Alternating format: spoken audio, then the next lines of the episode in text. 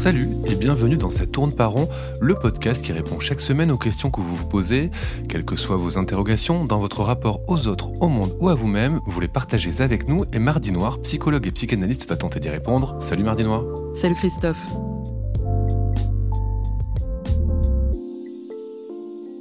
Mardi Noir, une étude Opinionway a montré que début 2022, après deux ans de crise sanitaire, un tiers des salariés se déclaraient en burn-out, un tiers dont 13% en burn-out sévère, ce qui fait environ 2,5 millions de personnes en France, ce qui paraît énorme. Alors est-ce que selon vous, les psys peuvent être utiles dans ce genre de cas? C'est marrant comme question parce que et ne vous inquiétez pas, on va définir ce qu'est le burn-out. Mais on a tous une petite idée du fait que c'est un phénomène désagréable qui cause de la souffrance. Et j'ai déjà envie de dire tout simplement que si on souffre en continu pour quelque raison que ce soit, ça peut avoir un intérêt d'aller en parler.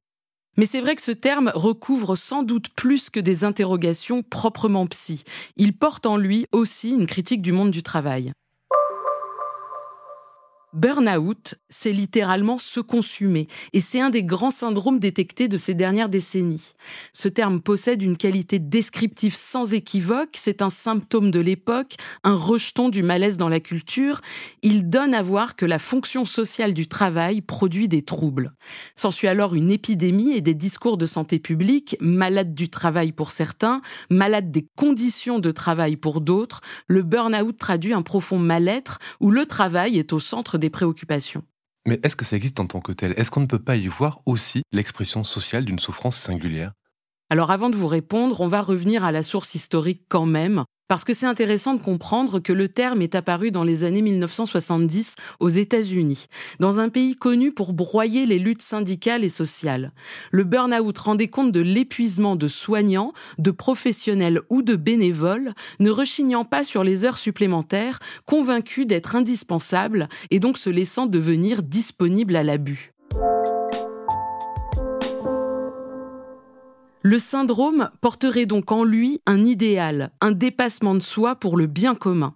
Et cette sémantique est d'ailleurs bien reprise par certains managers avec des mots du style vous travaillez pour révolutionner le monde, vous ne regardez pas vos heures pour l'avenir de la boîte dont vous êtes d'ailleurs micro-actionnaire, vous cravachez maintenant pour un pactole hypothétique futur, ce que vous produisez aujourd'hui est votre bonheur de demain. Je dis ça en m'inspirant de deux séries, à savoir The Dropout et We Crashed, qui se passent toutes les deux dans le monde des startups et qui relatent à la fois leur acmé et leur effondrement. C'est édifiant, énervant à souhait, rageant, ça donne envie de tout péter. L'argent est bien évidemment au cœur de la démarche, mais il est important de noter le vernis d'idéal qui recouvre cette démarche, avec à chaque fois un patron gourou qui embrigade ses employés dans ce qui a tout d'un délire sectaire. Il faut alors adhérer à plein, le doute devient maladie, le recul un défaut d'initiative, et vous plongez. Vous avez parlé d'épidémie de burn-out, vous avez montré que c'était issu du système américain. Donc si c'est quelque chose de systémique ou de social, pourquoi alors s'adresser à un psy qui traite, lui, des cas singuliers? C'est hyper délicat de répondre en faisant des généralités. Moi, je crois que le travail est une scène comme peut l'être la scène de l'amour ou la scène de l'amitié. Et comme pour n'importe quelle scène, elle met en jeu des dynamiques inconscientes. Ici, par exemple, le rapport à la hiérarchie, aux ordres, aux collègues, au groupe dans les moments informels, à la rivalité, à l'effort, mais aussi à l'ennui.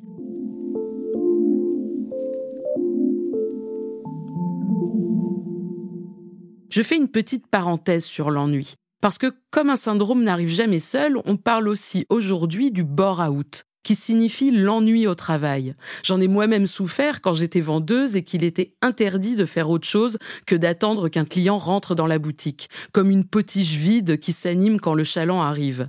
C'était une boutique marginale, donc certaines journées, je voyais trois clients entre 11h et 19h, mais comme le patron avait mis des caméras de la boutique dans son bureau et que ce bureau était situé derrière la caisse, une cloison nous séparait et dès qu'il me voyait pianoter sur mon téléphone ou ouvrir un livre, il venait dire que ce n'était pas bon pour l'image de la boutique.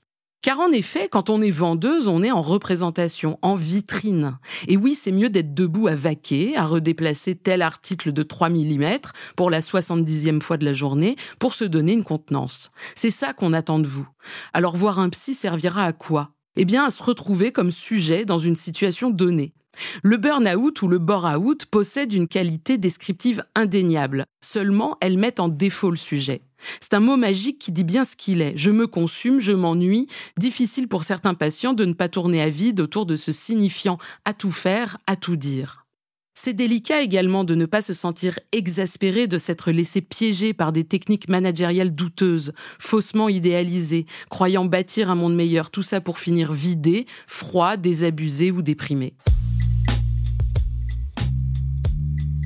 D'accord, mais voir un psy, c'est pour travailler sur soi. Et là, le problème, comme dans le cas où vous étiez vendeuse, il semblait plutôt venir du patron que de vous. Mais oui, mais à court terme, c'est l'une des seules solutions pour s'en sortir. Décortiquer ce qui s'est passé, vos réactions, les faire dialectiser avec des événements de votre vie privée, de votre passé. Saisir pourquoi c'est arrivé à vous et non à Patrick qui est toujours dans l'entreprise et se bidonne à toutes les pauses café pendant que vous regardez le plafond les yeux embués d'un néant sidérant. Est-ce que cela signifie que Patrick est meilleur que vous? Ou est-ce que ça signifie que vous êtes meilleur que Patrick? Est-ce que Patrick est masochiste? Est-ce que vous l'avez été ou alors pas suffisamment? Qu'aviez-vous en tête en acceptant ce boulot? Que produisent sur vous les entretiens annuels, les open space, le fait d'être surveillé, que votre travail soit scruté À quoi cela vous fait-il penser? Il s'agit de remettre un sens singulier dans cette expérience qui paraît aujourd'hui commune à bon nombre de personnes. Ne pas se laisser bouffer par cette épidémie. Remettre un peu de sens à tout ça, si c'est possible, pour aussi se donner l'autorisation de résister et de refuser. La solution peut aussi se trouver dans la lutte syndicale, bien sûr, mais attention toutefois à ne pas déplacer le burn-out dans l'intérêt général. On retrouverait alors cette dimension d'idéal qui risque, si on n'y fait pas gaffe, d'être broyé à nouveau et de vous épuiser de la même façon. Oui, c'est ce qu'on a pu appeler le burn-out militant pour le coup. Donc, si je vous suis bien, un psy, ça peut aider à composer avec ce monde du travail qui impose des conditions parfois trop difficiles à supporter. Et oui, parce que nous ne sommes pas des individus conformes en adéquation avec ce que l'autre nous réclame. Pour certains, ça roule, c'est vrai. Ou du moins, ils en font leur affaire. Mais pour beaucoup, c'est une torture. Voir un psy, c'est aussi s'armer pour y faire face. Et surtout faire un peu le ménage entre ce qu'on déplace dans les relations au travail, ce qui relève d'une histoire personnelle, ce qui nous pousse aussi à accepter parfois l'inacceptable. Je reviens deux secondes pour finir à cette expérience de vendeuse, car ça n'a pas été la seule d'ailleurs. Je me suis acharnée à vouloir vendre des trucs, soit dans des boutiques vides, soit des enseignes type Zara qui ne laissent pas une seconde de répit. Et ça se passait toujours mal. Pourtant, chez Zara, certains collègues appréciaient la cadence, le management qui consistait à nous offrir un paquet de bonbons quand on avait été meilleur vendeur de la journée. Moi, j'avais 22 ans et je leur avais balancé qu'ils avaient des méthodes stakhanovistes, du nom de cet ouvrier soviétique Stakhanov, ouvrier russe qui avait accompli sa tâche de manière disproportionnée et avait été érigé en exemple du sacrifice personnel attendu par les dirigeants. Bref, les managers de Zara m'avaient regardé avec des yeux ronds, puisqu'ils n'avaient aucune idée de qui était ce Stakhanov. Je me suis un peu embourbée dans mon mépris. J'ai tenté encore de travailler là où je n'avais rien à apporter et où j'allais m'ennuyer. Parce qu'au fond, j'avais une peur bleue de me confronter à un travail que je voulais vraiment faire, peur de ne pas être à la hauteur, peur de devoir rendre des comptes à mon désir. Oui, mais rares sont ceux dont emploi et désir concordent finalement. Nombreux ne choisissent pas leur emploi et doivent juste prendre celui qu'on leur propose. Oui, loin de moi l'idée qu'on a toujours le loisir de choisir son travail. C'est évidemment faux. Pour revenir plus spécifiquement au burn-out, il y a aussi là-dedans un signal fort du corps qui oblige quasiment tous ceux qui y sont confrontés à s'arrêter.